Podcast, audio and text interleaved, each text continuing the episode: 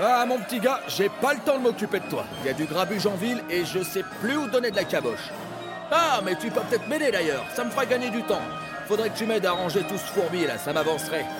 Tiens, tu pourras déjà commencer par retirer le vieux morceau de ferraille, car rien à faire là. On va pas s'encombrer d'antiquité ici. Allez, vite, vite, On n'a pas de temps à perdre Mon brave, ayez pitié d'un pauvre homme. Oh, ma fille est en danger. S'il vous plaît, aidez-nous. Elle s'est faite prisonnière sur le bateau, c'est un négrier. Ils vont la vendre comme esclave. Oh, ma pauvre enfant. Oh, tout ça à cause d'un certain Constant. Oh, ce vieux goupil l'a missionné pour qu'elle délivre un message. Oh, s'il vous plaît. Je suis un éclopé, mais vous, vous êtes en forme.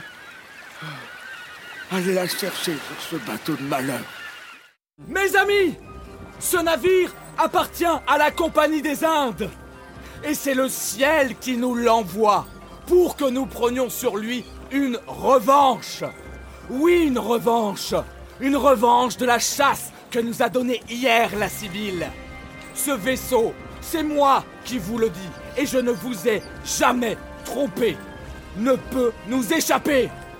Bientôt, il sera à nous. Croyez-en ma parole. Mais bon, mes braves amis, il est plus fort que nous, direz-vous, j'en conviens. Je vais même plus loin. J'avoue qu'il y aura du poil à aller pour la mariner.